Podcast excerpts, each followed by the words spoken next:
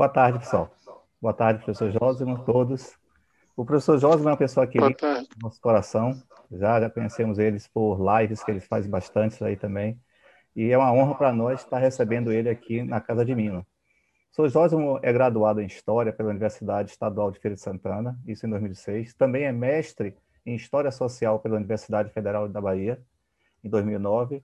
E doutor em História Social pela Universidade Federal do Rio de Janeiro, em 2015 aonde ele recebeu o prêmio da melhor tese realizada naquela instituição. O professor Jósimo, que é professor Zósimo Antônio Passos Trabuco, é professor permanente do Programa de Pós-Graduação de Ciências Humanas e Sociais da PPGCHS, da Universidade do Oeste da Bahia, autor dos livros A Seara e o Ceifeiro, Educação Teológica, Narrativa de Conversão e Identidade Religiosa, publicado pela UFS, editora 2014, editado em 2014. Também A Direita de Deus, à Esquerda do Povo, Protestantismo, Esquerda e Minorias, que foi eh, baseado na sua tese, publicada pela editora Saga, isso em 2006, 2016. E aí, professor Zósimos, eu agora passo para você.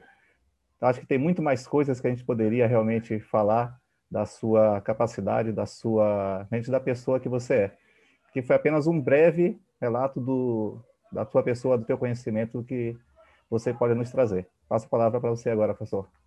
Seja bem-vindo. Obrigado, obrigado pelo convite. É, esse, esse evento era para acontecer há um mês atrás, né, mas eu tive problemas de internet durante o dia inteiro e aí não, não foi possível realizar. Então, a gente está realizando hoje, depois de um mês, e para mim é um prazer, já conhecia o espaço, né? Antes da pandemia, eu, eu fui ver o Callahan falando sobre as pesquisas sobre Jesus, o debate teológico sobre Jesus, e já acompanhei algumas lives aqui também. É, então, para mim é um prazer fazer parte desse time de entrevistados e participantes da Casa da Mima. É, e o convite foi para falar um pouco a partir do livro, né, A Direita de Deus e a Esquerda do Povo, é, e pensando protestantismo e militância, protestantismo e engajamento político. É, e o tema que a gente pensou né, para essa conversa foi protestantismo e militância, e acho que está cada vez mais em evidência é, em função do lugar que os evangélicos hoje ocupam no debate político, nas disputas políticas, é, e visibilizando inclusive um segmento que até então era pouco visibilizado seja nas redes sociais, seja na mídia, que são os evangélicos progressistas, né?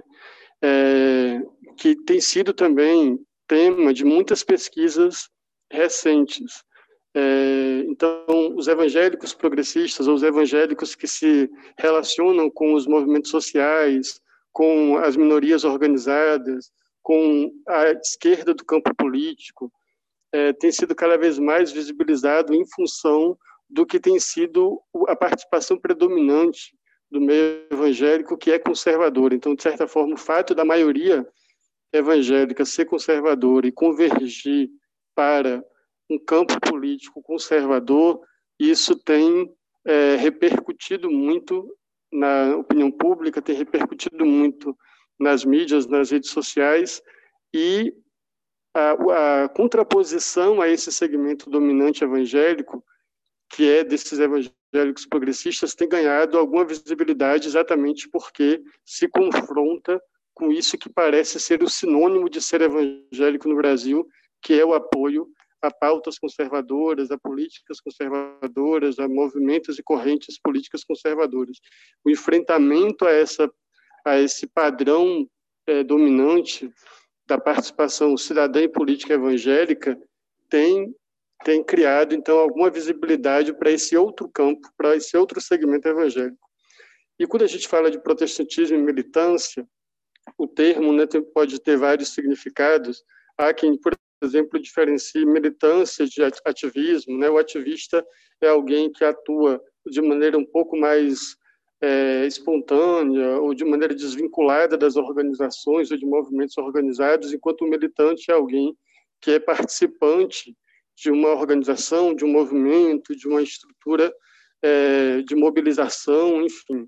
E aí, se a gente pensar militância nesse sentido, a gente vai encontrar protestantes ou evangélicos militando em diferentes campos das lutas sociais, em diferentes esferas dos conflitos sociais e participando mesmo de organizações, de movimentos, é, de frentes, de, de organismos, sejam eles é, confessionais, sejam eles não confessionais, mas participando de estruturas aí de mobilização, de organização para o enfrentamento dos problemas sociais. Então, pensar aí protestantismo e militância é pensar, inclusive, como o campo político incide sobre o campo religioso no sentido de despertar dentro do grupo dos grupos religiosos é, a necessidade de participação política, de posicionamento político e ao mesmo tempo como o campo religioso incide sobre o campo é, o campo religioso incide sobre o campo político, fazendo com que esses evangélicos estejam né, nessas disputas, nessas esferas, nessas organizações, nesses movimentos.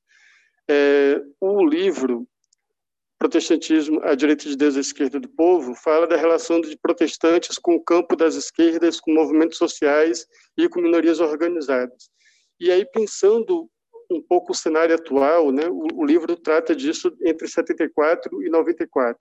Então, se for necessário a gente puxar essa conversa sobre esse recorte, né, que é o, a última década da ditadura e a primeira década pós-fim do regime, a gente pode se reportar a esse tema, mas eu queria trazer a conversa mais para os dias atuais.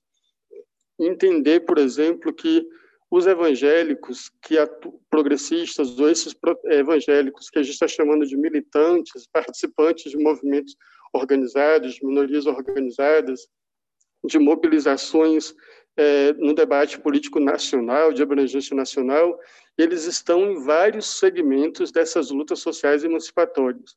A gente tem evangélicos que participam, é, que desde 2016 têm se posicionado contra o golpe de 2016, né, que, interpretou o impeachment de Dilma em 2016 como golpe, convergindo com tantos outros segmentos do campo das esquerdas e dos movimentos sociais, e aí evangélicos que desde 2016 se posicionam numa frente evangélica pelo Estado Democrático de Direito, mais recentemente, pós é, eleições de 2018, há uma outra frente, com alguns participantes comuns à frente evangélica de direito, mas com outras, outras participações, que é cristãos contra o fascismo, então também debatendo o grande, o, o, o grande cenário nacional em relação à política, nessa guinada a uma, uma cultura política ou uma forma política fascista, é, nos movimentos das minorias organizadas, a gente tem é, organizações evangélicas de, de, mulheres feministas, de mulheres negras, feminismo negro. É, no movimento negro, temos o movimento negro evangélico, temos igrejas afrocentradas, temos é, correntes, muitas, né, de pastoral de combate ao racismo, no debate LGBT, nas, nos direitos da, da diversidade sexual. Nós temos evangélicos pela diversidade, evangélicos pela diversidade. É, então, em todos os campos né, das, das minorias organizadas, em todos as, os grandes temas nacionais, nós temos organizações evangélicas, militância organizada evangélica, participação de evangélicos em organizações e movimentos sociais já organizados e já consolidados, né, no movimento feminista, no movimento negro, no movimento LGBT, é, nas, nas, disputas contra o fascismo, nas disputas em defesa do Estado Democrático de Direito, na, na, na tentativa de criar um outro tipo de consciência, de participação a partir da fé.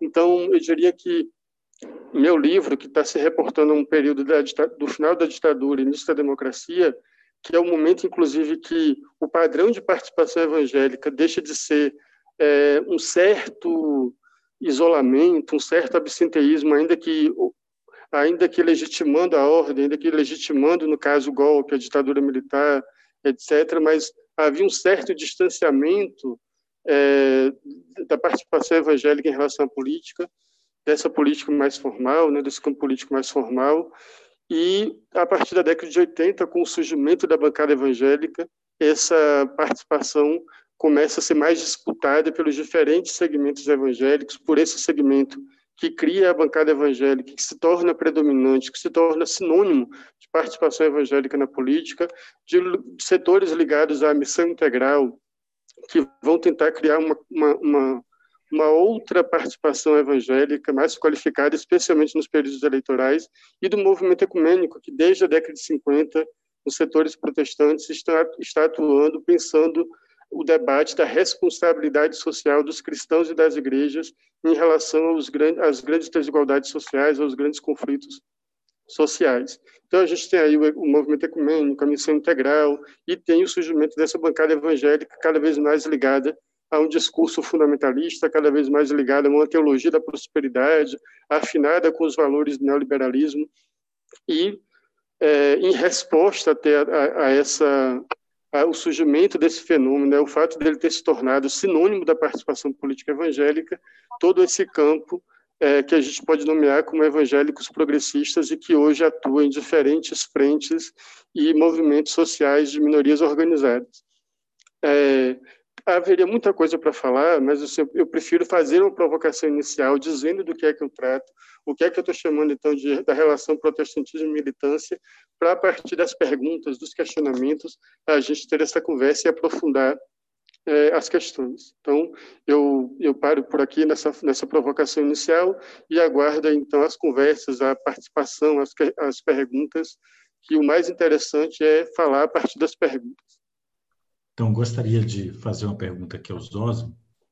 Zosmo que faz uma pesquisa potente, né? Primeiro, assim, parabenizar a Casa da Mima mais uma vez por, por um evento, saudar a todos, todas e todos aqui. Um prazer estar mais uma vez ouvindo os Osmos, sempre um prazer, né? Zosmo está sempre é, um grande observador um grande pesquisador do protestantismo brasileiro, aprendo bastante com ele. É, e, e, as muitas leituras e muitas reflexões que ele, que ele faz para entender essa teia complexa que é esse protestantismo brasileiro ou os protestantismos brasileiros, né? bastante no plural. Né? Hoje, o nome evangélico tenta colocar todos numa barca só, enfim, e não fazer distinções na grande mídia, mas a gente tem uma longa história e tradição de diversos protestantismos que têm engajamentos diferentes na realidade brasileira e que pauta essa realidade brasileira também.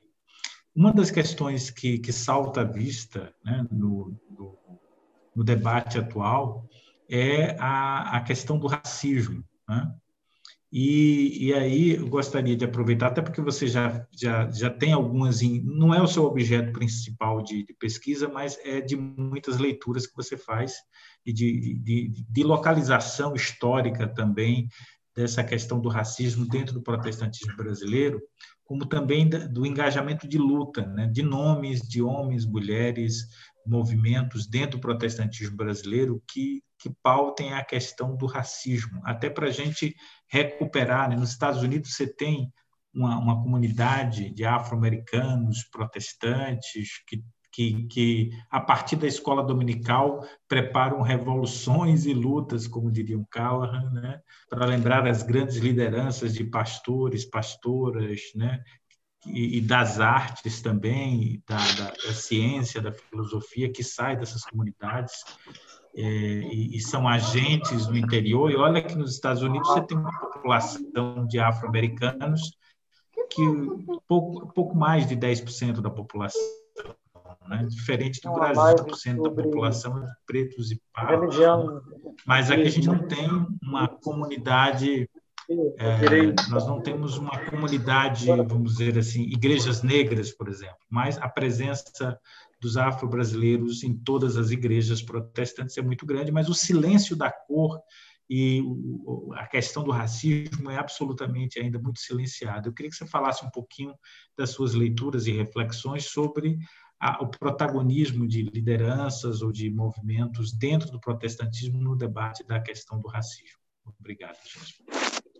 É, eu queria agradecer a pergunta do Jorge e dizer o seguinte: não é efetivamente meu campo de pesquisa, é, uma vez que o racismo é um fenômeno que atravessa absolutamente toda a estrutura social brasileira, é impossível compreender qualquer fenômeno social brasileiro sem compreender como o racismo se relaciona com ele. E isso, inclusive, conta em relação à religião, às estruturas eclesiásticas, ao que é o protestantismo no Brasil, a essa história do protestantismo no Brasil. Então, eu chego a essa discussão porque é inevitável chegar em algum momento a essa discussão, uma vez que o racismo é estruturante do conjunto das relações sociais brasileiras e de todas as estruturas, incluindo aí as religiosas. É, e aí, essa, pensando inclusive na própria, na própria organização do protestantismo no Brasil, né, se a gente pensar que o protestantismo no Brasil se estrutura aqui, efetivamente, a partir do século XIX, o que predominou nesse protestantismo do século XIX é um protestantismo de origem norte-americana, do sul dos Estados Unidos, pós-guerra de secessão, é, e que mesmo aquele protestantismo que veio do norte, que não veio do sul, como no caso da, do Archibald Simon, do presbiteriano, é, quando a, a, igreja se estrutura com, e cria seu primeiro sínodo, suas primeiras organizações mais consolidadas, se consolida como denominação, ela o faz unificando o trabalho de missionários do norte e do sul com o predomínio do sul. Então, a gente pode dizer que esse protestantismo é, que se instaura no Brasil a partir do século XIX e que vai se tornar referência, inclusive para os do século XX, ele é de origem sulista norte-americana, pós-guerra de secessão, como o Haas, André gosta de dizer, né, financiado. As missões foram financiadas pelo modo de produção escravista, é, e as rotas missionárias estavam ligadas também a uma expansão imperialista dos Estados Unidos sobre a América Latina, ainda não era o imperialismo pós-Segunda Guerra Mundial, mas já era um avanço dos Estados Unidos sobre essa é, sobre a América Latina. Então, a gente pode entender aí que o protestantismo que chega também é um protestantismo colonial, né, ou colonialista, é, e que vem, vem carregado do American Way of Life, né? vem carregado de, um, de, uma, de, de, propagar também um modo de vida que é um, um estilo de vida americano. É, não por acaso, as escolas criadas por essas missões eram as escolas americanas, né? as faculdades americanas, é, ou ganham nomes americanos. Então, é, é essa é a origem desse protestantismo. No século XX, você vai ter o surgimento do pentecostalismo, que apesar das primeiras denominações é, derivarem de, uma, de, de, missionários suecos ou italianos, é, a, a, concepção teológica é muito tributária também desse pentecostalismo de viés mais conservador norte-americano, que inclusive no, nos Estados Unidos o pentecostalismo tem uma origem um pouco mais crítica, um pouco mais relacionada às minorias, aos negros, aos, aos imigrantes, e vai inclusive se vai inclusive é, construir é, igrejas também relacionadas à luta negra lá. Aqui, esse pentecostalismo que chega é herdeiro de uma teologia pentecostal mais conservadora de lá, né, e não vinculada a essa pauta racial. E apesar de não termos uma igreja negra, no sentido em que essa, essa igreja negra existe nos Estados Unidos, é, existe uma segmentação é, evangélica por, por classe, raça e gênero. Então, você encontra igrejas mais brancas e igrejas mais negras. As igrejas ditas históricas ou tradicionais, essas do século XIX, são mais brancas. As igrejas pentecostais do século XX são mais negras. E, claro, dentro dessas mesmas estruturas, você vai ter variações aí a depender do lugar geográfico, da, na própria cidade ou mesmo no país. Mas a gente encontra aí uma segmentação, uma escala de raça, classe e gênero dentro das denominações evangélicas, igrejas mais brancas das igrejas mais negras do ponto de vista demográfico. Mas a teologia é branca, mesmo essas igrejas mais negras demograficamente. Isso não quer dizer que ah, os conflitos relacionados às igrejas não estivessem de alguma forma relacionados à questão racial. Pensando aí, por exemplo, a pesquisa da professora Elisete sobre a missão batista independente, né, a ruptura dos missionários é, brasileiros, baianos, com a, a, junta de missões de Richmond, tinha um fundo racial muito evidente. Né? Uma igreja, é uma membresia batista majoritariamente negra contra uma, uma junta missionária, missionários americanos predominantemente brancos e do sul. E aí houve essa ruptura os batistas independentes.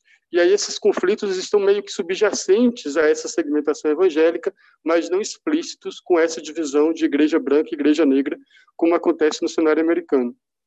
E aí a gente pode entender que há muitas lideranças negras evangélicas em vários movimentos sociais, na luta pela terra, como nas ligas camponesas, em outras lutas. Mas o debate do racismo, mesmo como é, uma, uma organização de uma minoria negra é, organizada da, da, do movimento negro contemporâneo, Isso é um fenômeno que no Brasil é do, da década de 70 para cá. Né? Então, a gente tem é, iniciativas na Igreja Metodista, com a, pastor, a, criação da Pastoral de Combate ao Racismo, é, mais, na, mais à frente a Sinacora, você tem ah, dentro do próprio movimento metodista, o Paulo Alves Matos, dentro da, da Igreja Presbiteriana, o Joaquim Beato, é, e, e, tantos outros nomes que, como eu não sou especialista né, no, no, tema, é, estão aí por serem pesquisados e serem trazidos à, à tona.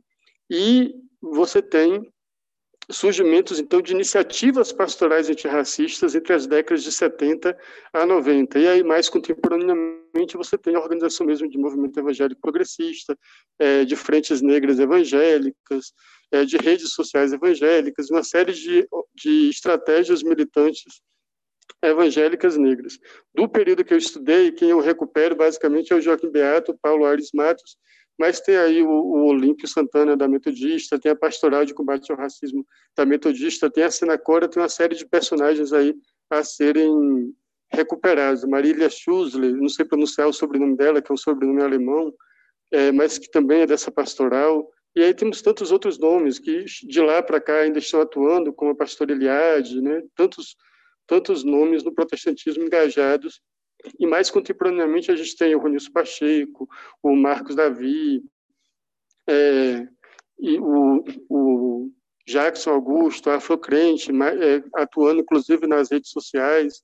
Então você tem aí uma trajetória que a gente pode tá, aproximar né, dos anos 70 para cá e criando uma cultura e uma continuidade nessa, nessa militância negra evangélica. É, não sei se eu respondi adequadamente a sua pergunta, mas recuperando é basicamente isso, né? o passado ou a, organização evangélica brasileira tem um componente estruturalmente racista, dessa origem majoritariamente sul-escravocrata dos Estados Unidos, é, ou outras igrejas que são de imigração alemã ou de imigração inglesa, é, e, como o Reis André gosta de chamar, sem pretensão, financiadas por um modo de produção escravista. E aí você tem esse histórico de é, conflitos e segmentação evangélica é, de classe e raça, e tem um histórico também de lutas de negros evangélicos, criando estruturas nas próprias denominações e participando do movimento negro é, não confessional, por assim dizer, participando do movimento negro unificado, participando de outras organizações negras e de outras frentes de atuação do movimento negro, como a imprensa negra e, mais contemporaneamente, as redes sociais negras.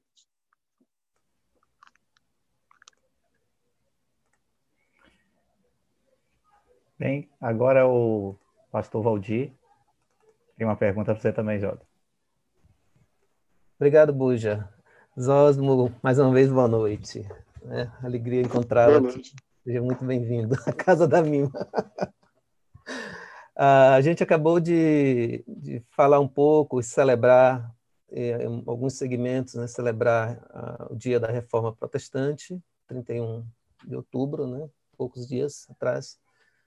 E eu participei de algumas conversas com o pessoal da Igreja Batista do Pinheiro né, sobre principalmente no, na questão batista. Ele, o Elton me pediu para falar um pouco sobre os batistas e a reforma protestante. E eu, há um tempo, venho com dificuldades de, de compreender a, se ainda há a relevância naquilo que a gente chama de, de protestante. Né? Se, é, se o protestantismo já não cumpriu seu papel naquele período lá, e a gente tem apenas reflexos do, de um ideal e que, a, me parece, vem sendo diluído. Né? Então, quando você resgata a, o tema que protestantismo e militância e, e, e, categoriza a militância como os grupos organizados, e cita aí os feministas, os negros, antifascismo e tantos outros, não deixa de ser uma, uma esperança, né? uma, uma gota de otimismo nesse universo. Isso eu acho muito bom e eu, eu preciso muito ouvir mais sobre isso para que eu me anime, entende? Para que eu veja algum sentido ainda no, no movimento como um todo. Agora, há uma questão antiga que eu já carrego há muito tempo, já discuti outras vezes, mas eu queria aproveitar para lhe, lhe ouvir, é sobre a questão do, do conversionismo, do proselitismo, na, nessa relação progressistas e conservadores. É? Então, sempre me, mesmo quando eu era pastor atuante em, em, igreja, eu sempre discutia. Quando eu trabalhava na Igreja do Penheiro, eu sempre discutia com o Hélio. Quando trabalhei aqui com o Raimundo na Esperança, discutia também. Raimundo, não adianta a gente ter aquilo que a gente considera o melhor discurso, a, a melhor comunidade, para três gatos pingados, enquanto as, as, as demais comunidades estão superlotadas e, e fazendo e, e, fazendo opinião, né? E formando opinião. E me parece que o movimento é, evangélico conservador, de fato, tem a massa, a bancada evangélica que o diga, e e me parece que a influência numérica, parece que números são definitivos nesse processo. É? Então, assim, uma live de um, de, um, de, uma, de um pastor estrela reúne 10 mil pessoas, uma live nossa aqui com a nossa estrela, maior estrela aqui do protestantismo, está com tão poucas pessoas. Mas só para dizer assim, pra, pra, eu, quero, eu quero pontuar exatamente aquilo que eu conversava, já conversei muito com meus colegas.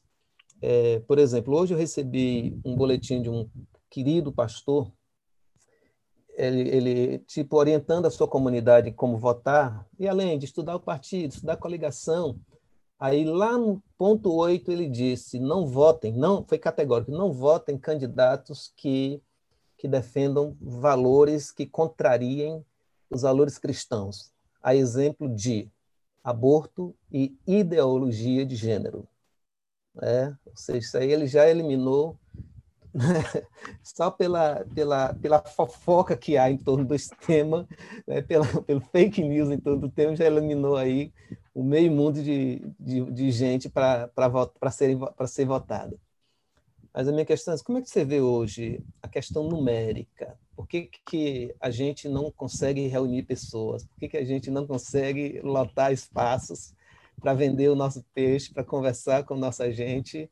E os outros tão facilmente, num estalar de dedos, fazem isso. Só queria lhe ouvir sobre isso e registrar a presença de um querido amigo, professor Jorvan, é de Feira de Santana, candidato a vereador pelo PCdoB, e veio aqui ver o Zózimo, né? Ele, me parece que ele quer uma, ele quer uma, uma conversa com você, Zózimo, depois aqui.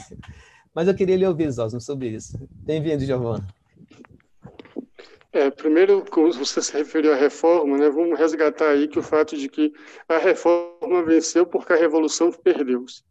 Ou seja, Lutero inicia é, é um, um, estopim de uma série de processos que já vinham em andamento de reformas dentro da igreja, é, com Lutero e com a crise e, a, e aquela conjuntura histórica específica.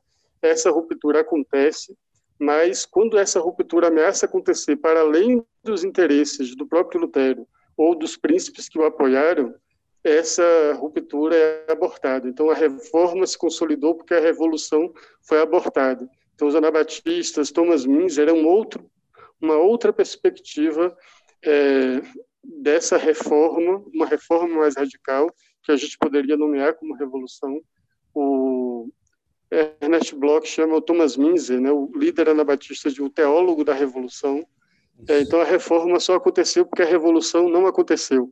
É, e aí, por isso mesmo, reivindicar a reforma para o cenário atual é muito, muito pouco.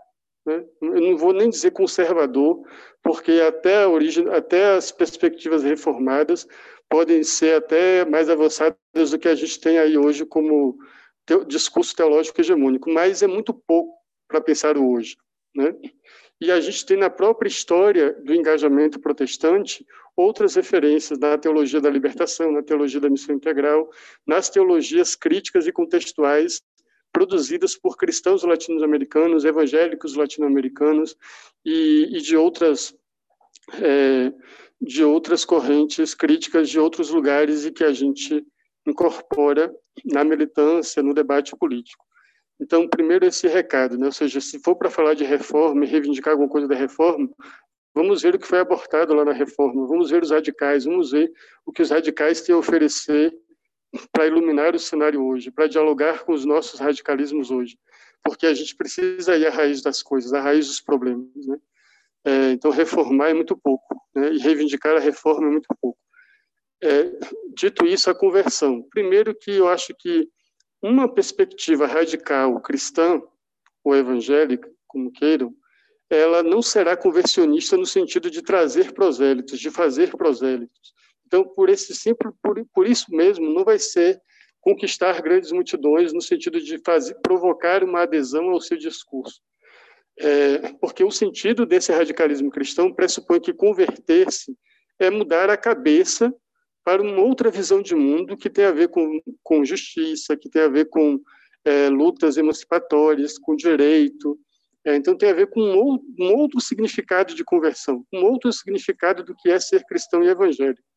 E aí, esse tipo de radicalismo necessariamente tende a ser minoritário, especialmente se a gente não produz uma conscientização a longo prazo. Então, o trabalho é longo.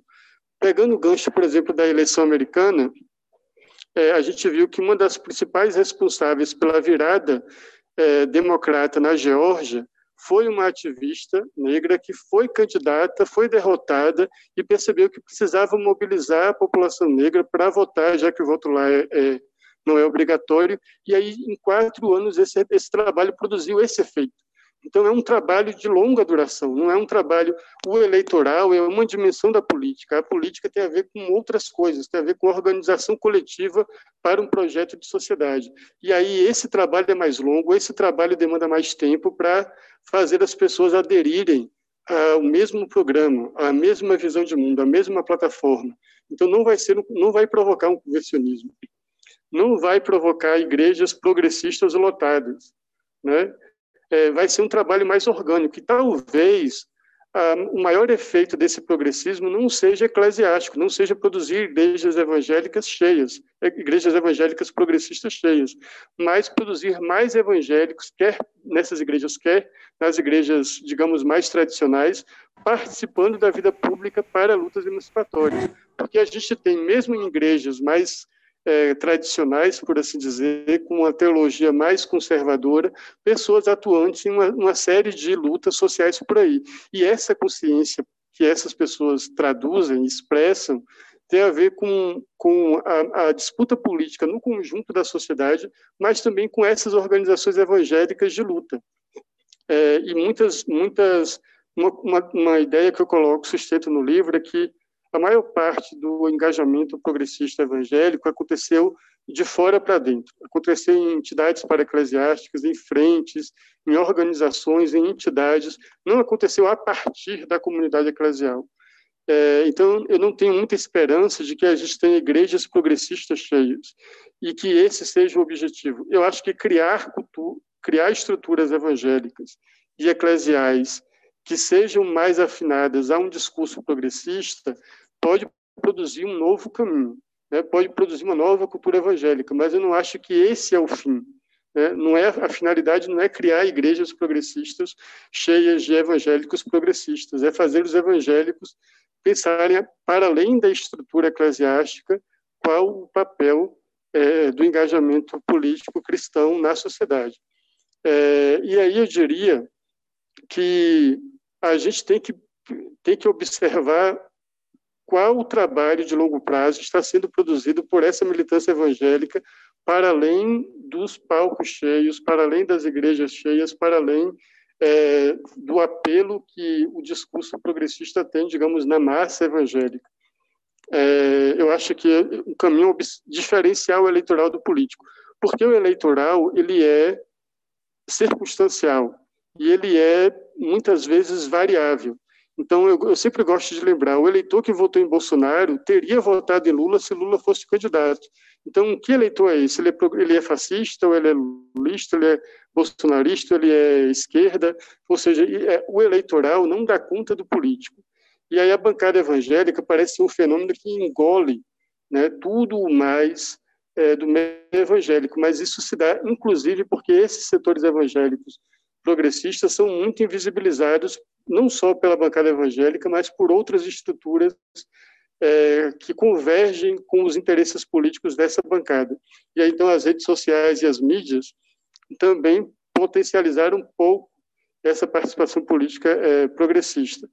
É, uma, das, uma das respostas, por exemplo, à circulação de boatos e de fake news no meio evangélico surgiu mais recentemente, que é o projeto, é, o coletivo Bereia, que faz uma, uma checagem de fatos que circulam no meio evangélico e divulgam uma versão mais responsável, mais checada com os fatos, né? Então a gente tem aí alguns trabalhos em andamento e que podem produzir frutos a longo prazo. A gente precisa atentar então para o político e relativizar um pouco o peso do eleitoral, mas eu diria que esse conversionismo progressista não tende a acontecer não vai acontecer porque o objetivo não é levar prosélitos para as igrejas, mas, como os próprios evangélicos progressistas gostam de dizer, levar a pessoa para o caminho de Jesus. O caminho de Jesus é o caminho é, da radicalidade, o caminho de Jesus é o caminho do amor radical ao próximo, o caminho de Jesus é o caminho da defesa dos direitos de quem não tem direito e de fazer justiça aos injustiçados. Esse é o caminho, e esse caminho é o caminho curto. Né? Poucos passam por esse caminho.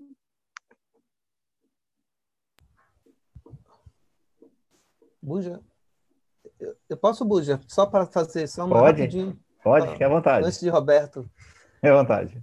Eu, eu compreendo, Zózimo, perfeitamente e concordo, mas assim, me parece, por exemplo, eu sou da geração que, que participou ali dos movimentos que por exemplo, em 1989 eu estava no primeiro ano da graduação em teologia, no Recife, naquela efervescência, na, naquela efervescência de, de enfim.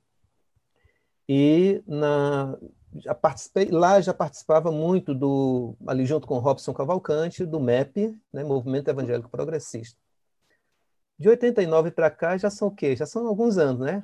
Quase 30, quase 30 anos, né? Ou seja, não houve uma quebra, ninguém continuou aquela, aquela, aquele trabalho e por isso ou, ou, esse movimento progressista só acorda de quatro em quatro anos. Então me parece que a questão numérica, ainda que eu concordo que a proposta não deve ser conversionista, não deve ser proselitista, mas sem juntar pessoas, sem, sem mobilizar pessoas, a coisa não anda. Então dá a impressão que houve um hiato importante aí do, principalmente do grande movimento que levou Lula para o primeiro turno na, nas eleições, uh, nas eleições, e depois, e me parece que grande parte desse prejuízo me pareceu no período já do, do PT no governo, né? Enfim, mas eu queria também lhe ouvir sobre isso. Aí eu, eu paro por aqui depois dessa. Não, você tem razão. Ou seja, tem, eu falei tem que juntar pessoas. Eu não sei se esse juntar pessoas vai ser na estrutura eclesiástica, né? ou seja, criando igrejas progressistas com um contingente significativo de pessoas. É, vai ter, vai ter uma vai, vai se organizar pessoas, sejam nessas igrejas progressistas, sejam pessoas que estão nas outras estruturas eclesiásticas, mas que vão se aproximar do programa, dessa agenda, né? Como o MEP propunha, por exemplo, quando o MEP propunha movimento evangélico progressista, ele entendia, inclusive, como sinônimo de evangélico algo hermeneuticamente conservador. Né? Que, ou seja, tinha uma, uma, perspectiva bíblica ou teológica mais conservadora, mais próximo do universo evangélico predominante. Mas ele aproximava evangélicos conservadores de uma defesa de uma pauta, de um conjunto de pautas de direitos sociais. Então, ele organizava não para criar estruturas eclesiásticas progressistas, mas para, como você mesmo disse, juntar gente. É, eu diria que essa desmo... não é que de quatro em quatro anos apareça, é que houve uma, uma desmobilização social e política no campo das esquerdas, dos movimentos sociais, no, no, período Lula. Não só no período Lula, eu diria até no primeiro mandato da Dilma também. Né? É, e que tem uma série de razões para isso, ou seja, primeiro as próprias conciliações que o PT teve que fazer para chegar ao poder, né? que o PT escolheu fazer para chegar ao poder. É, ao governo, né? o poder nunca ele teve, mas ao governo. É, depois, dentro da, do próprio governo, as outras tantas conciliações que ele escolheu fazer para governar. Né? E qual caminho de governabilidade ele escolheu? Ele não escolheu um, um caminho de governabilidade da mobilização popular.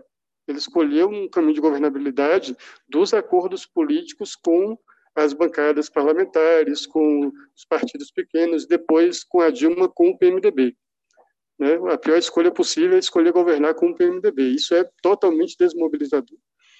Fora isso, muitas lideranças de movimentos sociais se tornaram sujeitos dos governos, seja nas esferas estaduais, seja na esfera é, federal. Então, isso foi criando uma desmobilização. Então, ao invés de mobilizar para pressionar o Estado, havia uma pressão interna dentro da estrutura do governo. Então, isso é um outro tipo de, de. Havia mais um lobby governamental do que uma mobilização social para fazer frente ao, ao, ao, que o Estado deveria implementar, né, como política de Estado e não como política de governo. Então, a gente teve uma série de avanços, mas que não foram consolidados, porque mudanças estruturais mais profundas não aconteceram e porque essa mobilização estava acontecendo muito mais dentro da própria estrutura partidária e governamental do que do conjunto de uma sociedade mobilizada para fazer valer políticas de Estado. Então, isso foi desmobilizador. E aí, depois dessa desmobilização, e com a derrota que foi fruto dessa desmobilização, com a derrota é, do golpe de 2016, e depois, é, mesmo a, considerando a eleição fraudada, também com a derrota de 2018, é, todas as, as, as políticas que foram de governo, mas não de Estado, se tornaram ameaçadas, ficaram ameaçadas, porque não estavam consolidadas. E aí, é, surge a necessidade de, inclusive, responder a isso, surge a necessidade de novamente mobilizar. Houve um processo de mobilização que foi longo, durou aí 16 anos, os 16 anos do governo, é, 13 anos, na verdade, né, do governo do PT. Então, se o processo de desmobilização foi longo, o processo de remobilização ou de mobilização terá que ser longo. É, independente de qual seja o efeito eleitoral que se produza esse ano ou mesmo em 2022 mas o processo de mobilização terá que ser longo. É, então, eu, eu, concordo com você, a gente tem que juntar gente. Né? Só que talvez a gente tenha também hoje uma cultura evangélica em que certas conciliações não são mais aceitáveis. Então, a agenda do MEP não cabe tanto hoje, né? cabe hoje uma, uma, uma a gente não pode mais ter um, um, um campo evangélico progressista que não enfrente o debate dos direitos LGBT, que não enfrente o debate da, da legalização do aborto, que não enfrente o debate do racismo estrutural e eclesiástico e religioso, que não dialogue com as religiões afro-brasileiras. E, e, essa, esse programa do MEP, que não contemplava esses aspectos, essas lutas, não cabe mais hoje. E aí, hoje, é, os evangélicos estão criando um outro programa, uma outra agenda, os evangélicos progressistas, incorporando também essas pautas. E aí há conflitos internos mesmo no campo progressista, porque há setores progressistas que não querem é, essas pautas das minorias e outros que também pretendem incorporar essas pautas. Então há um, um, um conflito também interno e que tem a ver também com a dinâmica dos conflitos internos do próprio campo das esquerdas e dos movimentos sociais. Não é uma coisa apenas endógena aos evangélicos. Espero que tenha dialogado com a sua questão. Obrigado, professor Valdir, pela pergunta. Professor Oswaldo também. Roberto, você fique à vontade agora para fazer sua Ok. Pergunta. É, é, boa noite, boa noite a todos que nos ouvem.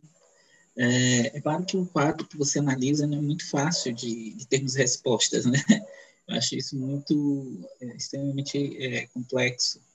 Mas eu queria fazer algumas provocações, uma primeira homenagem também a Stacey Adams, essa grande ativista, né, filha de dois pastores na Geórgia, e consegue fazer uma grande virada, né, e claro que deve-se confirmar esse resultado, para as pessoas que não conhecem o que é morar na Geórgia, eu nunca morei, mas pelo menos das histórias do que, se, do que pertencia àquele estado americano, é, deve saber qual é o significado dessa mulher negra, não sei se ainda é, é, confessional, mas de uma família de dois pastores, né? Isso é importante. Quando eu vi a biografia dela, fiquei muito feliz em entender isso e essa ação, né, de mobilização com os eleitores negros, quase 800 mil novos eleitores cadastrados né, da última vez, que ela foi a primeira e única candidata mulher negra num estado muito racista. Bom, é, é, Zósimo, é claro que a complexidade do protestantismo brasileiro né, é, muito, é muito peculiar.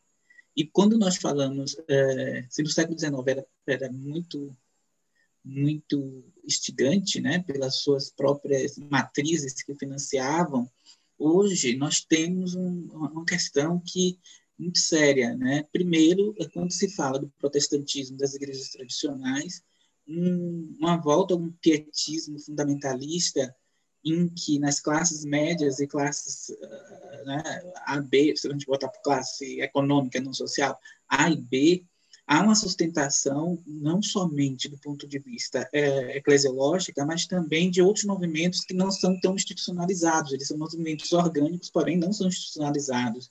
Ou seja, uma fé que é muito difusa, que eu acho que eu não sei se nem o espaço eclesial cabe mais ser analisado exclusivamente, né? Quer dizer, hoje você é membro da igreja batista de classe média, média alta, mas você está ouvindo é, os algoritmos da fé, como eu ouvi na semana passada, os algoritmos da fé. Então, é, você tem, do ponto de vista eclesial e dessa fé difusa, né, de uma experiência muito vinculada a esse sentimento, né, quer dizer, que se sente, que se identifica enquanto ser evangélico, né, vamos falar assim, daquilo que a gente conheceu historicamente como tradicionais. Por outro lado, nós temos o papel, e aí temos a pesquisadora, a professora Catiane Rocha, que esteve aqui na Casa do Lima na semana passada, que ela tem uma incursão muito em função do discurso religioso e mídia, quer dizer, essa produção de um discurso, na verdade, que a, que Valdir se expressa, né, que agrega multidões, agrega fiéis, né, tanto na televisão como nas redes sociais, e que, na verdade, eles se unificam enquanto fundamentos, tanto desse que se, se pousa, né, faz uma pose de ser um evangélico, muito mais racional, mas tem fundamentos muito claros. Exemplifico hoje, hoje eu tive uma experiência muito parecida com isso. Eu fui ao, eu ainda gosto de ir ao site de juntas, missões nacionais, mundiais, essas coisas. Eu fui embaixador do rei, essas coisas todas.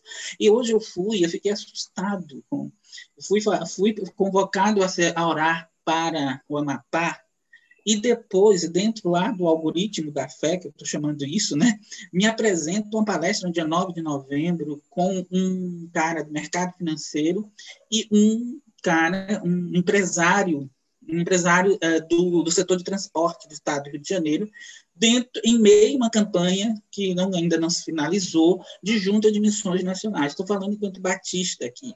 E eu encontro lá esses dois elementos e quase com a, o discurso do vídeo do que vai palestrar, um dos discursos, é em espécie de uma, é, uma espiritualização da, é, financeira ou uma financiarização espiritual, alguma coisa meio que você vê uma busca de uma espiritualidade muito bem delineada ao mercado da fé.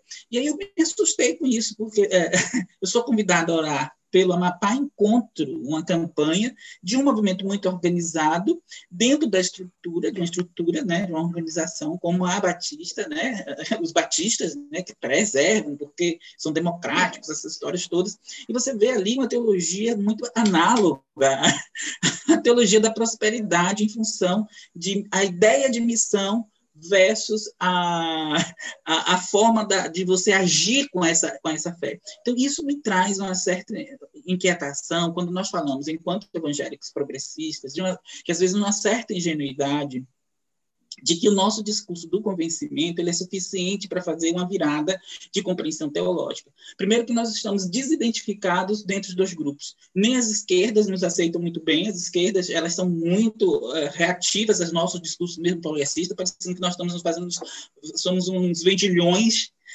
também da, da fé e, da, e, assim, né? Até nos olham com certa desconfiança e mesmo quando tentamos impor algum tipo de discurso que possa resgatar algum fundamento daquilo que nos resta enquanto uma pessoa, pessoas que são praticantes de fé, nós enfrentamos esse, essa, essa rejeição. Então, a rejeição, aí veja, aí eu falo assim, fora da discussão da, das organizações, dos movimentos sociais, ao, qual, ao qual esse pensamento evangélico progressista teve algum elemento de identificação. Eu estou falando de uma outra configuração dentro da arena política que, que se apresenta e parece que nós ainda não entendemos, pelo menos aqueles que algum, já teve alguma ação política mais delineada, né, e tentando fazer algum movimento de abertura de, de reflexão conexão.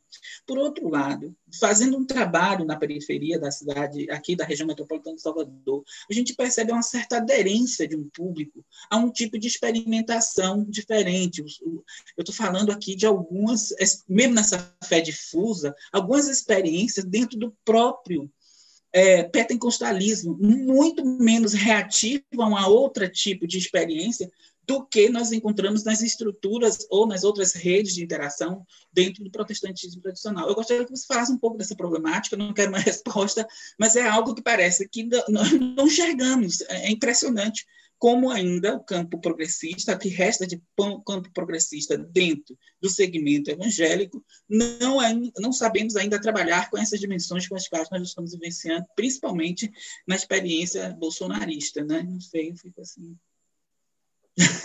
É, são muitas questões, eu vou tentar dialogar com elas. É, isso, pega é, sim. Mas, assim, eu diria que, primeiro, né, o primeiro aspecto é não entendermos o fenômeno dos evangélicos no Brasil como um fenômeno que tem a ver apenas com o Brasil. Né, tem a ver de não, também com o que são essas redes evangélicas no mundo. Né? E aí, de novo, há, há toda uma relação das redes dos protestantismos conservadores brasileiros com suas matrizes norte-americanas e com outras matrizes conservadoras na América Latina, assim como há um progressismo evangélico que também é latino-americano, que também é internacional e que também conversa de maneira internacional. E aí as mudanças que acontecem lá repercutem aqui, as mudanças que acontecem aqui repercutem lá, e aí a gente não, de novo, tentar ler o fenômeno evangélico aqui para além do que é a vida eclesiástica, do que é o voto evangélico, são duas coisas muito muito pequenas, eh, não diria pequenas, mas são coisas ainda muito limitadas para entender o que é essa mobilização política evangélica à direita e à esquerda. Tem a ver com essas redes internacionais, tem a ver com esses conflitos internacionais nos quais os evangélicos se posicionam. E, e outra coisa, você falou dessa aderência né, pentecostal, uma, uma experimentação é, outra de ser cristão, eu diria que, assim como eu falei que o MEP lá atrás, o programa do MEP não cabe mais hoje, não cabe mais hoje esse progressismo evangélico ser como foi o progressismo até os anos 90, basicamente de classe média. Se esse progressismo evangélico hoje for basicamente de classe média, como tem sido até aqui, como foi até a década de 90, ele não vai conseguir dar o passo seguinte. O passo seguinte é tornar essa adesão de um outro jeito de ser evangélico mais popular. E aí esse trabalho nas igrejas pentecostais, nas periferias ou nas organizações evangélicas extra-eclesiásticas é fundamental. E aí, de novo, para dizer, por exemplo, como essas disputas circulam. Você falou dessa, dessa penetração né, de um outro modo de ser cristão e evangélico, até nas igrejas pentecostais, é, tem casos muito recentes, por exemplo, em igrejas pentecostais que o pastor quer obrigar a mulher negra alisar o cabelo e ela não aceita e a comunidade se mobiliza para que ela não alise, para que ela seja batizada. Ou seja, esse discurso não está lá na igreja, mas está no conjunto das relações dessa pessoa que é, não, tem, não identifica qual é a questão dela ter que alisar o cabelo para ser mais cristão, mais evangélico. Então ela percebe que isso é um, um, um, um discurso outro que não tem a ver com a fé, tem a ver com controle político, tem a ver com controle eclesiástico, tem a ver com gestão dos corpos e das pessoas na igreja. Então, aí ela, mesmo aceitando continuar naquela igreja por uma razão tanto de fé quanto de identidade, de pertencimento, ela entende que não cabe mais aceitar esses usos e costumes que ela mesma percebe não ter a ver com a fé. Então, veja que essas ideias estão circulando. Né? Estão circulando nas redes sociais, estão circulando é, nas organizações cristãs não eclesiásticas, esse discurso chega de alguma forma quando ele é organizado. A grande questão, de novo dialogando com a pergunta anterior, é a organização, é juntar gente, né? juntar gente para é, pensar uma outra, uma outra forma de viver a fé a partir desses valores. Uma outra questão aí que você falou da... É, eu lembrei de uma entrevista do Juca Kifuri com o Ariovaldo Ramos, e ele pergunta, ele diz ao Ariovaldo Ramos que vai fazer a ele a mesma pergunta que ele já tinha feito ao Evaristo Arnes. Ele, ele pergunta a seguinte coisa para o, o Ariovaldo Ramos: O senhor acredita mesmo em Deus ou Deus é um jeito que o senhor encontrou para fazer a boa política no meio evangélico? E aí o Ariovaldo Ramos confessa né, sua fé, etc. Veja que essa pergunta é bem essa pergunta preconceituosa da esquerda com o evangélico progressista. É como se a fé, próprio, próprio, a própria esquerda está dizendo o seguinte: a fé do evangélico conservador é realmente uma fé religiosa. A fé do evangélico progressista é uma fé política travestida de fé religiosa. Ou seja, nem a esquerda acredita que aquele sujeito é um sujeito de fé e não sabe lidar com o fato de que ele é um sujeito de fé. Então, é como se a fé também fosse um disfarce né, fosse um disfarce para uma política progressista. Então, na tese eu falo da ambiguidade da duplo, do duplo pertencimento, da dupla filiação. Os evangélicos progressistas tendem a ser vistos como muito de esquerda no meio evangélico e tendem a ser vistos na esquerda como muito religiosos e, portanto, muito conservadores, porque há uma identificação aí do religioso cristão com o conservador nesse pensamento mais à esquerda. Então, uh, ser, ser evangélico na esquerda sempre foi uma, uma, uma relação ambígua. Em todos os depoimentos né, que eu vi para minha pesquisa, e mesmo pensando hoje, isso aparece, ou seja, a esquerda não sabe lidar muito bem com a participação política do religioso, com o fenômeno da presença do religioso na política e aí tende a encaixar necessariamente a participação do religioso na política como algo que necessariamente vai produzir resultados conservadores. Embora essa tenha sido a experiência fundamental no meio evangélico, a mobilização das estruturas religiosas e do discurso religioso, da moralidade religiosa para uma pauta conservadora, mesmo nos setores conservadores, há evangélicos aderentes a um discurso de direitos sociais, de liberdades democráticas e que é, a depender das disputas do momento, podem oscilar para o campo da direita ou para o campo da esquerda. Então, isso está em disputa. Né? Como a política é algo sempre em disputa. E a espiritualidade, a fé e a religião estão no campo político, porque estão é, no conjunto das relações sociais em disputa e em conflito. É, então, eu espero ter dialogado com a, com a pergunta, mas dizer que há essa descrença na crença religiosa do evangélico progressista na esquerda e há também essa descrença na crença religiosa do evangélico progressista no meio evangélico. É como se esse evangélico não fosse de fato evangélico, não acreditasse de fato na Bíblia ou em Deus ou em Jesus, é, nos símbolos religiosos, nos signos religiosos, e como se isso fosse um mero disfarce. Então é como se tanto os evangélicos quanto a esquerda reconhecessem no evangélico conservador, alguém é autenticamente religioso, enquanto que o evangélico progressista não é autenticamente religioso. E isso é um desafio a ser enfrentado. Osmo, não sei se você observa que isso não está só relacionado ao campo político, mas também a presença do evangélico enquanto cientista, como pessoa pesquisador nas, nas, nas áreas humanas, humanas, há toda uma implicação hoje de entender as nossas subjetividades como válidas nas nossas pesquisas, né? Eu acho que isso é uma questão que também a gente vai ter que lidar futuramente, né? Uhum. Com certeza. E, e, nesse elemento da ciência tem uma outra, uma outra questão também que é o quanto no campo acadêmico, da produção acadêmica, essas produções ainda estão muito restritas ao próprio grupo de pesquisadores que tem esse pertencimento evangélico ou se relaciona de alguma forma com o campo religioso. As esquerdas não leem a história do protestantismo, estudos sobre a presença evangélica, aí de quatro em quatro anos chamam um evangélico para falar num evento político para dizer que está dialogando com os evangélicos e não está. É uma relação meramente instrumental. E aí, quando perde, não sabe por que os conservadores é, conseguem dialogar com os evangélicos, porque eles Exato. estão onde os evangélicos estão, enquanto que as esquerdas não estão onde os evangélicos estão. E se as esquerdas forem para onde a classe trabalhadora está, ela fatalmente irá encontrar os evangélicos, porque os evangélicos estão nos segmentos populares.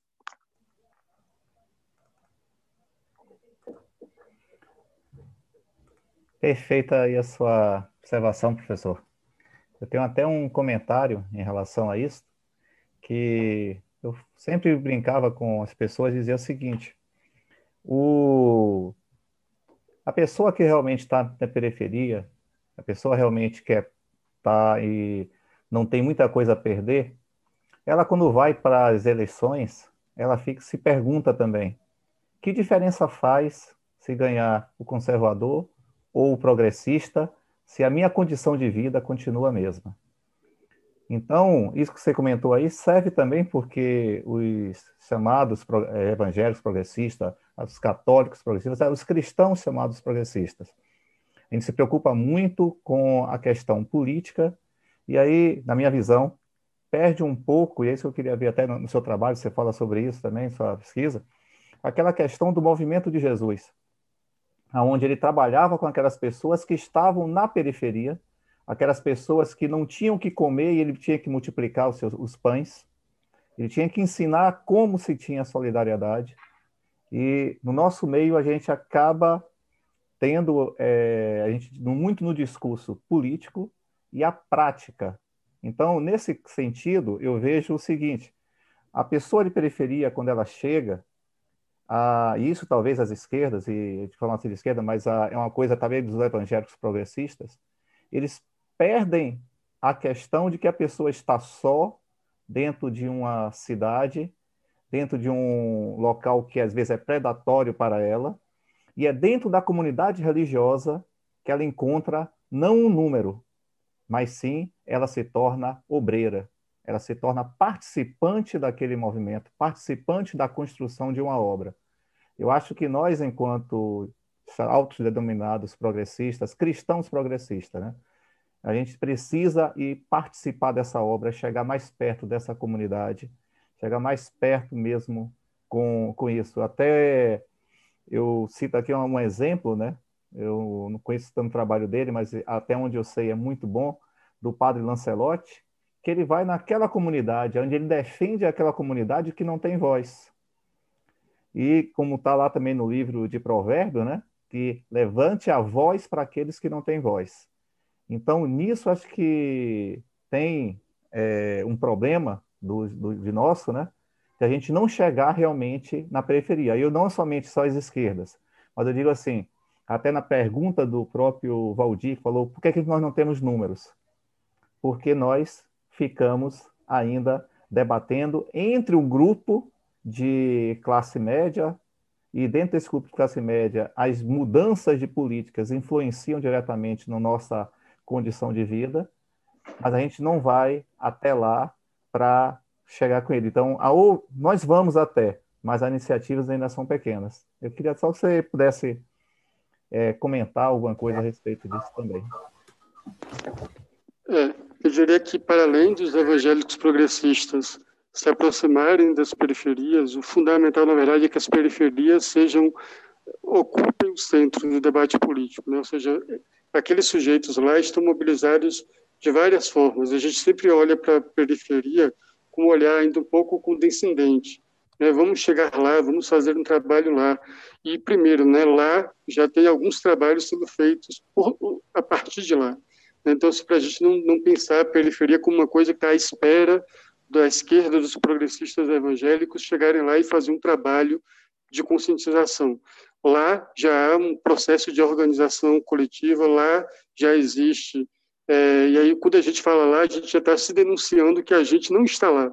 A gente está falando a partir de um lugar de não ser periferia. É, então, é, é interessante como a gente se flagra é, e, e, se denuncia a si mesmo quando a gente faz esses discursos e, às vezes, um, um certo tom de condescendência.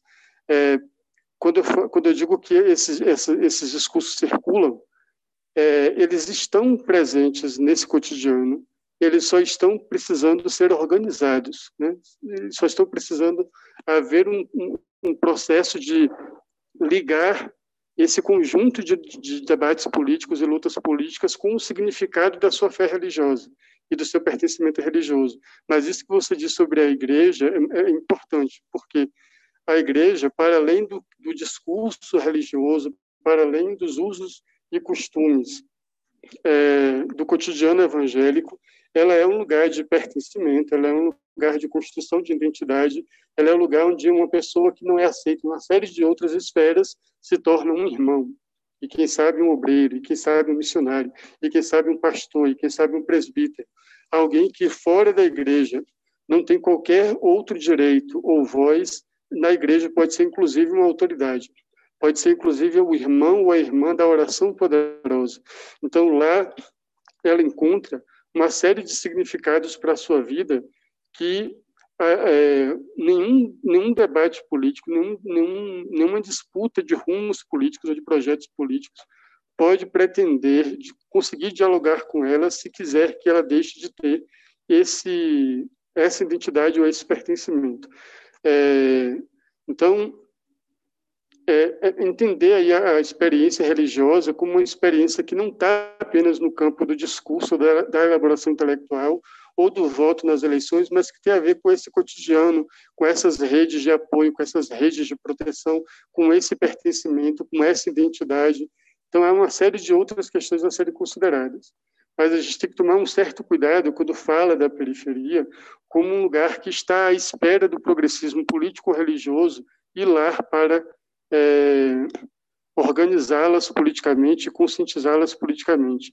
Acho que é mais um desafio da gente estar presente aonde a gente não tem estado presente do ponto de vista de alguém que quer dialogar e construir junto um outro caminho. Sou Giovanna, fique à vontade. Você pode fazer seu questionamento para professor Zózimo. Boa noite a todos e todas. Boa noite, meu amigo pessoal aí, pastor Valdir Martins. Grande abraço, meu irmão. Obrigado por me dar o privilégio de mandar o link dessa reunião maravilhosa, viu? Tive alguns probleminhas aqui de conexão, mas deu para acompanhar bem e ter uma, uma ideia do que é que, que a gente pensa aí, né? A gente estava falando agora há pouco, aí vocês estavam comentando sobre a questão da, da, da militância e das pessoas mais carentes, né?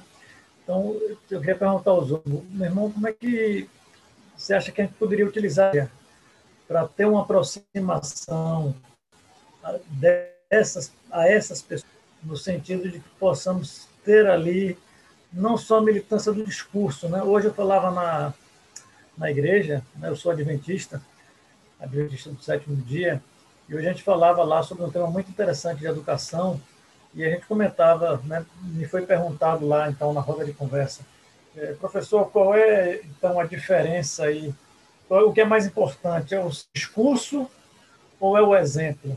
Né?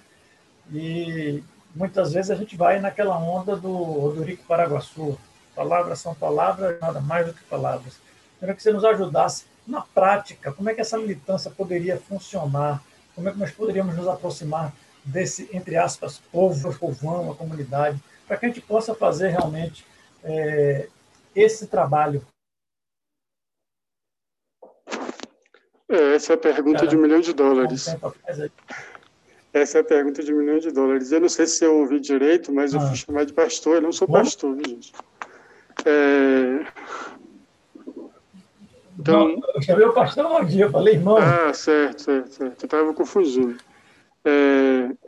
Então, assim, eu diria que ah, essa pergunta é a pergunta de um milhão de dólares. Eu diria que duas coisas, né? Eu comecei essa conversa é, falando sobre o quanto o eleitoral não dá conta do político, e eu acho que uma primeira aproximação é tentar se aproximar é, do debate político no meio evangélico fora dos, fora dos momentos eleitorais. Nesse momento eleitoral, fatalmente, esse diálogo irá acontecer, porque esse debate está no conjunto da sociedade, está mobilizando, está repercutindo as pautas políticas, os caminhos políticos, mas ele é sempre ele sempre parece suspeito né, para esses, esses, essas igrejas e, e, e, a, e, os grupos populares que sempre veem como suspeita essa aproximação a cada quatro anos ou a cada dois anos, pensando aí as, as eleições municipais e federais.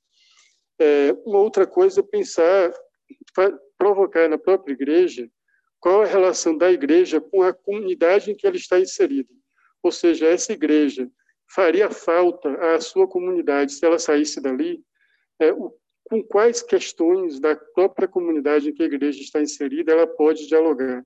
E aí tentar entender que discutir isso, falar disso, ou se envolver com isso, com as questões da comunidade em que a igreja está inserida, é espiritualidade, é fé, porque um grande problema do, do meio evangélico é que essa dicotomia do que é espiritual e do que é social, ou do que é político, ou do que é não espiritual, ela é muito forte, essa cisão. Então, parece que orar, ler a Bíblia, cantar louvores, isso é espiritual. Se envolver com ação social é ação social, não é espiritual. Então, essa divisão que o movimento de missão integral, a teologia da, libertação, os movimentos de responsabilidade social tentaram superar essa dicotomia entre o que é espiritual e o que não é espiritual, ela ainda é um desafio a ser superado, ainda é um desafio com o qual a gente tem que lidar. Então, um, um caminho é pegar a conversa da própria comunidade e pensar se essa comunidade deixasse de existir nessa, nessa essa igreja, deixasse de existir nessa comunidade, mudasse de bairro, faria alguma diferença para a vida desse bairro? Faria alguma diferença para a vida das pessoas que moram ao redor dessa igreja? Faria alguma diferença na vida das pessoas que frequentam essa igreja? Se não, tem alguma coisa errada aí, com o modo como a gente está sendo cristão. Né? Ou seja, é, quando um jovem é assassinado na periferia, a igreja visita aquela família, a igreja pergunta sobre a razão do, daquilo ter acontecido, né? pergunta se é, pergunta o quanto aquilo é comum naquele lugar de acontecer, ou seja, essas coisas precisam ser identificadas como parte de um compromisso cristão. Né? Ser cristão naquele lugar precisa fazer diferença. Esse é um caminho para conversar, talvez, nas igrejas. É, eu sempre acho que o caminho para mobilizar mais gente é extra-eclesiástico. Mas pensando aí nas igrejas, né, nas, na, como a gente conversa com quem está nas igrejas, um caminho é esse, é fazer com que as igrejas reflitam sobre o significado dela estar onde está, se ela faria alguma diferença se ela não estivesse mais ali. E aí pautar quais são as necessidades da comunidade em qual essa igreja está inserida. A rua é asfaltada, tem segurança, é, as pessoas é, têm escola de qualidade, tem posto de saúde próximo, é, como é que é a violência policial naquela comunidade, ou seja, essas coisas que permeiam a vida da comunidade em que a igreja está inserida precisa ser assunto da igreja. Se não for assunto da igreja, a igreja é indiferente à vida concreta dessas pessoas. É, perfeito, eu entendi claramente e concordo, tá, Zosmo? É, é, o caminho é esse mesmo aí. Mas eu queria fazer agora um outro comentário de outro tópico que vocês estavam falando agora há pouco, vocês falaram em um determinado momento aí sobre um tema ideologia de gênero. É? É, teve até uma pessoa da igreja que disse assim: Eu quero fazer algumas perguntas para você, irmão Giovanni, para poder decidir se vou votar em você ou não, porque aqui na família tem pelo menos cinco caras conhecidos, a gente quer decidir em quem votar. E aí uma das perguntas foi ideologia de gênero. E a gente sabe o posicionamento, né, que majoritário é contrário. Né? Não se pode discutir porque é, incentivo as questões de homossexualidade, etc. Né? E a gente sabe que não é isso. Esse é um discurso extremista, é um discurso que foi plantado justamente para evitar as discussões mais importantes dentro das escolas. Ideologia de gênero não é incentivar a homossexualidade, não é incentivar a bissexualidade, absolutamente é discutir sexualidade. É discutir aquilo que todos deveriam fazer desde cedo mesmo. Ainda que no ambiente escolar não há nenhum problema em relação a isso. Eu não vejo, eh, biblicamente falando, inclusive, nenhum empecilho a respeito disso. Então, as pessoas criam né, as fake news da vida, criam um, um, um, uma pandemia de um determinado assunto e aquilo se torna uma realidade, né? como dizia lá o nazista. Né? De tanto se falar uma mentira, ela se torna uma verdade.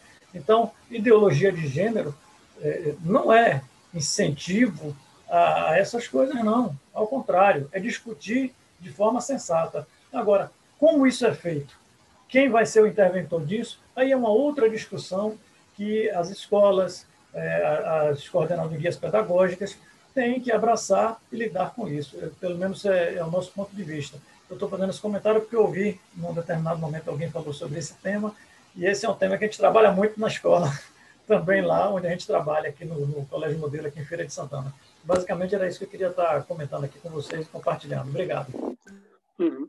Primeiro dizer, né, é, a primeira necessidade quando a gente ouve o termo é dizer que ele é um termo falso. Não se trata de ideologia de gênero, se trata do debate de gênero, dos estudos de gênero, da pesquisa sobre sexualidade, das pesquisas sobre relações de gênero, e aí tentar ideologizar isso é dizer o seguinte: isso não é ciência, isso não é estudo, isso é propaganda política. é óbvio que a, a, o acadêmico e o político eles estão aí entrelaçados porque é a partir, inclusive, da luta política de sujeitos que foram criminalizados a partir dos seus corpos, de sua sexualidade, que surge a necessidade de debater, então, tudo que, que se impôs sobre esses sujeitos subalternizados por causa de seus corpos e suas sexualidades. Então, ideologia de gênero é um termo falso, né? é uma cortina de fumaça para a perpetuação do que aí sim a gente poderia entender como uma ideologia de gênero, que é essa ideologia de que homem é de um determinado jeito X, mulher de um determinado jeito Y, e isso é uma lei da natureza, assim como o Sol nasce. Né? Ou seja, é, parece que.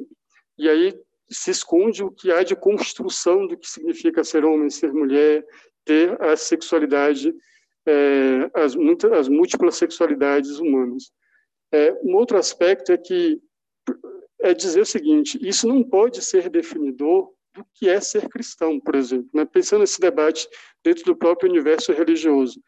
É, o que define o ser cristão é, primeiro, a fé no Cristo, né? ou seja, o cristão vem de Cristo. Então, o que define a fé cristã é a fé no Cristo. E, em última instância, o segmento do Cristo. E qual foi o caminho de Jesus para a gente seguir? Como foi que Jesus viveu? O que foi que Jesus ensinou? E isso é o caminho. Né? Então, assim, pensando a identidade cristã, isso deve ser definidor do que é uma identidade cristã. E aí, claro, todo esse debate do que é o caminho de Jesus, do que foi que Jesus viveu e ensinou, também vai ser fruto de disputa, mas é, uma agenda política específica qualquer não pode ser definidor da identidade religiosa.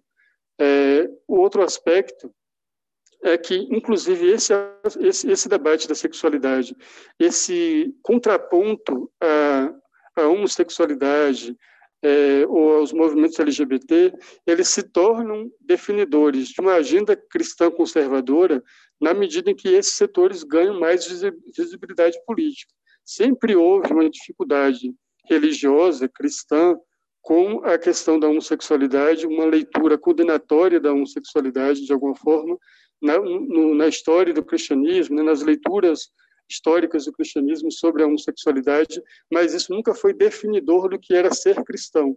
Isso se torna definidor do que é ser cristão para uma agenda mais conservadora depois da visibilidade política dos movimentos LGBT. E aí é perigoso porque você vincula a identidade religiosa a uma ao contraponto a uma agenda política muito muito é, recente, muito contemporânea, que não tem a ver então com essas matrizes do que é e essa expressão religiosa. Enfim, mas é um tema é, difícil de lidar com o universo religioso mais conservador, mas primeiro a gente tem que dizer isso, ou seja, não existe essa coisa chamada ideologia de gênero.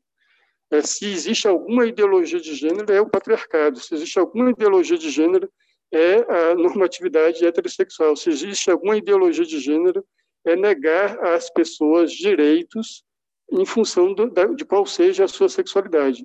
Né? Isso é uma, se existe alguma ideologia de gênero, é essa, é de negar direitos às pessoas em função da sua sexualidade. Mais ideológico do que isso, é impossível. Perfeito, obrigado. Show de bola, viu? Perfeita aí a sua análise, professor. É, inclusive, aqui tem um comentário. Tem dois comentários, na realidade, né? Tem aqui o Raiz André, que isso em relação à dicotomia, né? Dicotomia com adoração, ele fala: infelizmente, a dicotomia entre adoração e serviço causa uma grande fragilização no testemunho da comunidade de fé na sociedade. A, a Catiane, ela faz aqui também uma pergunta que diz: por que há tanto empenho para calar o tema sexualidade por parte das igrejas e o tema do feminicídio e da violência doméstica não aparece na mesma pauta? Catiane que fez essa pergunta. Muito obrigado, Catiane, por você. Ela teve é, primeiro, eu diria que, de certa forma, o corpo é a última, a última fronteira da secularização. Há quem diga que não há secularização, porque o religioso está em evidência, o religioso é forte, a presença do fenômeno religioso está em evidência e, e pautando uma série de, de questões políticas e estruturais, mas existe um processo, digamos, de secularização que não significa total afastamento da religião do centro político, do, da vida social. Significa que, mesmo nas ideias religiosas, ideias não religiosas são muito determinantes do modo como as igrejas e os fiéis e a religião atuam. Então, se a gente pensar, por exemplo, na teologia da prosperidade, é todo um discurso do mercado financeiro e do mercado capitalista dentro da esfera religiosa. Então, existe aí um processo de secularização no próprio discurso religioso.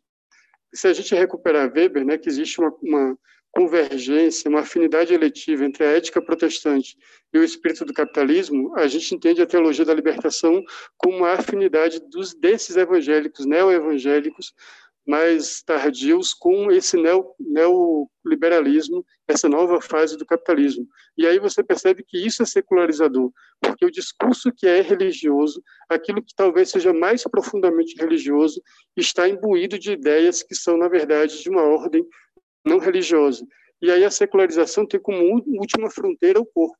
O corpo é a última fronteira que a religião domina ainda de maneira mais eficaz do que uma visão de mundo não religiosa. A visão de mundo religiosa ainda prevalece sobre o corpo, sobre as visões de mundo não religiosa, de modo geral.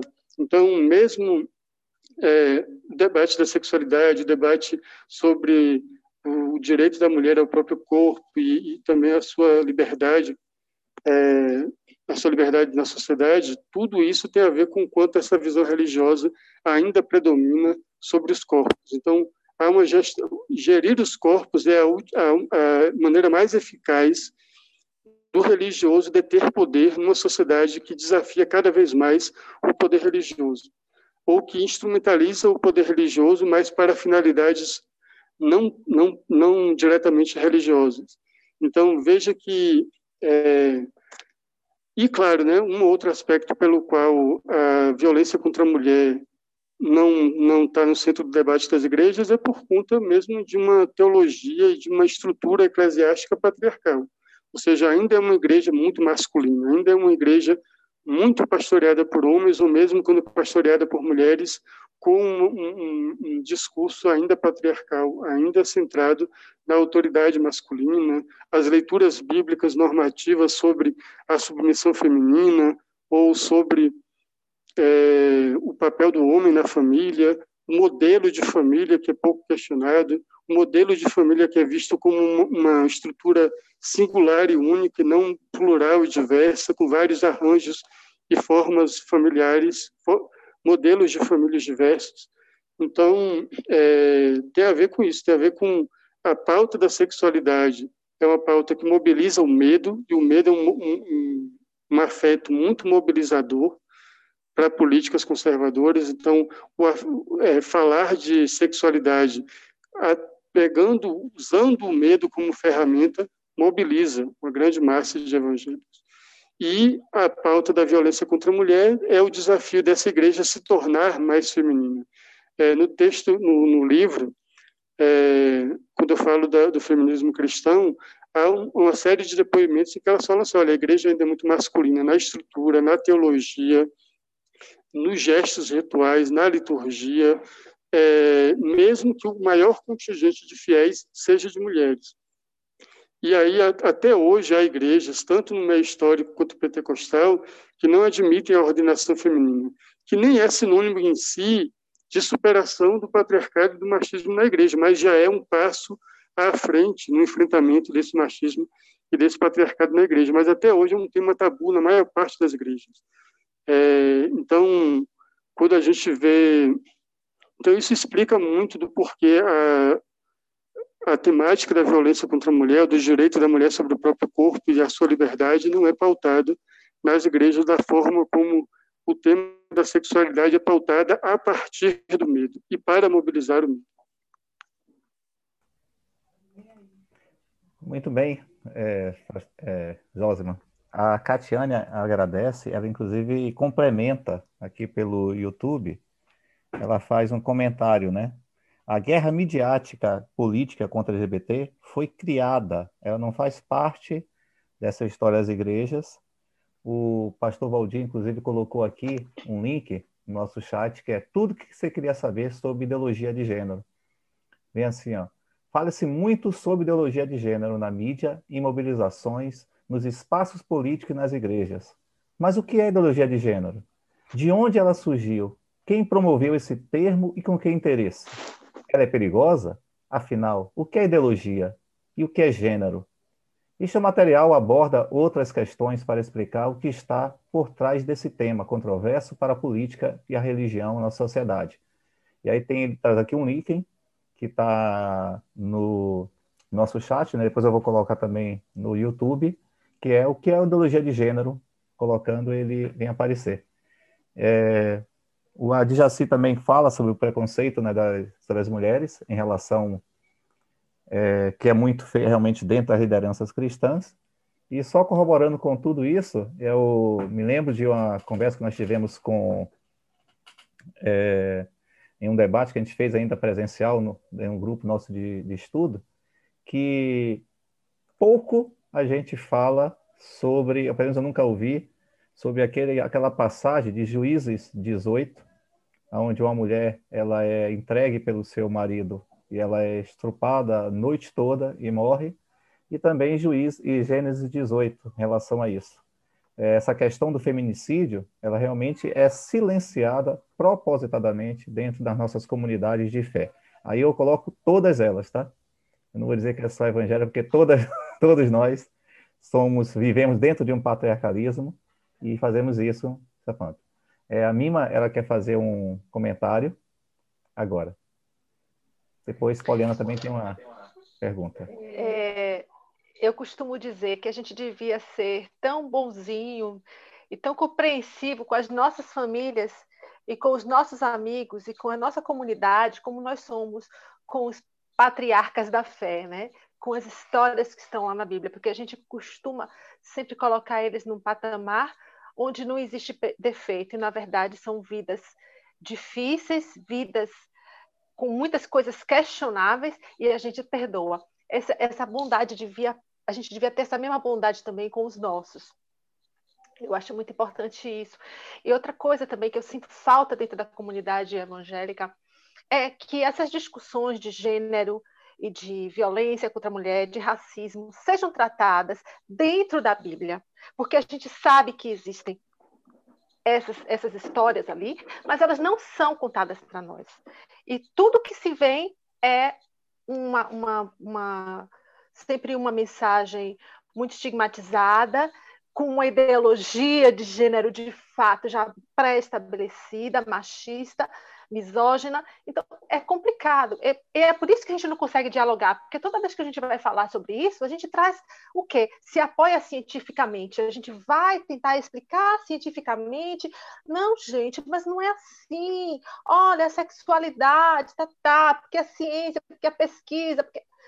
E, é, e, não é isso que as pessoas querem ouvir, que as pessoas querem ouvir sobre isso a partir da leitura da Bíblia, de fato. E a gente faz uma leitura que é, errada, né? A gente suprime determinados textos, não se discute isso. Isso complica muito, a, a, porque a gente não, não consegue uma linha de diálogo. É, primeiro, se eu entendi a pergunta da Poliana, que ela fala da, da, do discurso identitário, né, dos movimentos identitários, é, eu não gosto muito do termo movimento identitário pauta identitária, porque identidade parece que ser sempre uma coisa do outro. Então, identidade é uma coisa do negro, é uma coisa da mulher, é uma coisa do LGBT. É como se o homem hétero, branco, não tivesse uma identidade ou esse grupo social não fosse um grupo que reforçasse a si mesmo continuamente. E se a gente não entende que esse grupo reforça-se a si mesmo continuamente, a gente não entende é, a continuidade das estruturas que oprimem esse outro que a gente reporta como sendo uma identidade. Identidade é aquilo que, inclusive, visibiliza sujeitos invisibilizados. Então, a pauta da identidade é importante para, primeiro, esses grupos que são invisibilizados ou que são subalternizados se mobilizem. Mas é, esse mesmo grupo não está pautando apenas uma questão de identidade, mas de estrutura, porque são as estruturas que o oprimem e o invisibilizam. E essa estrutura que o oprime e o invisibiliza é operado por esse outro ou por esse que é normativo, que não é visto como identidade. O homem branco, hétero, as pessoas brancas, é, o homem e o hétero e cis, ou seja, e claro, a classe dominante.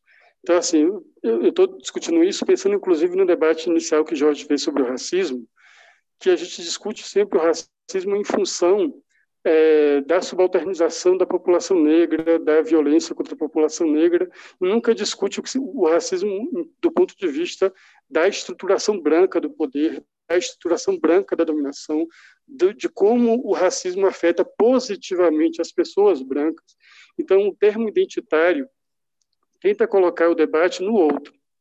Né? E aí é como se o outro tivesse causando divisões a partir da sua identidade, quando que ele está mobilizando a partir da sua identidade o debate sobre estruturas. Então, um movimento identitário é um movimento, ou deve ser um movimento, que deve pautar estruturas. É, e a pergunta da Mima, falando especialmente desse pentecostal e neopentecostal e essa oscilação política, é, na década de 80, quando surge o fenômeno da bancada evangélica, a maioria das lideranças eram pentecostais, de um pentecostalismo que a gente pode chamar de pentecostalismo clássico, né? Igreja Assembleia de Deus e outras igrejas. A Igreja Universal era muito incipiente na década de 80, do ponto de vista da, da liderança política. Já na década de 90, a Universal toma a frente. E aí, não por acaso, ela detém, entre outras coisas, um canal de televisão.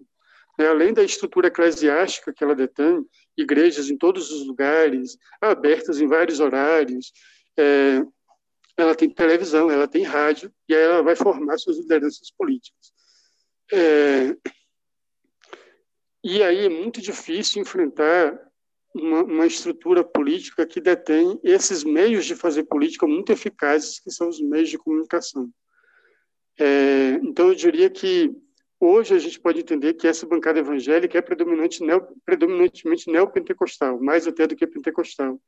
E por isso mesmo é um caminho possível de mobilização de um outro modo de ser cristão, mobilizar essas bases pentecostais que já foram melhor representadas politicamente, formalmente, e que hoje também, dentro do próprio da disputa do meio evangélico, perderam espaços de, de representação embora ainda sejam muito fortes, muito presentes, especialmente nas câmaras municipais e assembleias legislativas, mas no âmbito federal, é, em relação a, aos neopentecostais, ela perdeu um pouco de, de presença.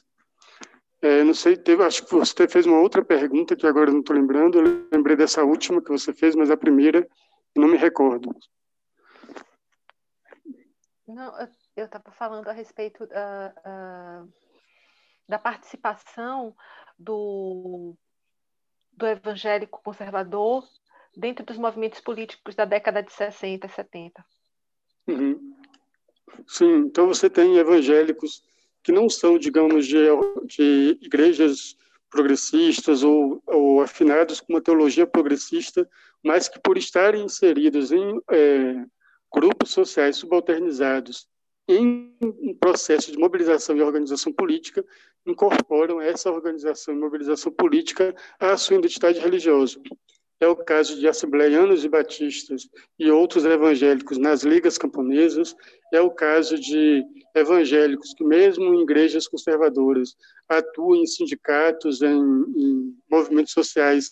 Até mesmo hoje, se a gente pegar o cenário atual, há muitos evangélicos de igrejas convencionais ou conservadoras nos usos e costumes, ou mesmo na teologia, que atuam no movimento sem terra, que atuam no movimento sem teto, que participam de movimento negro, que participam de movimento de mulheres.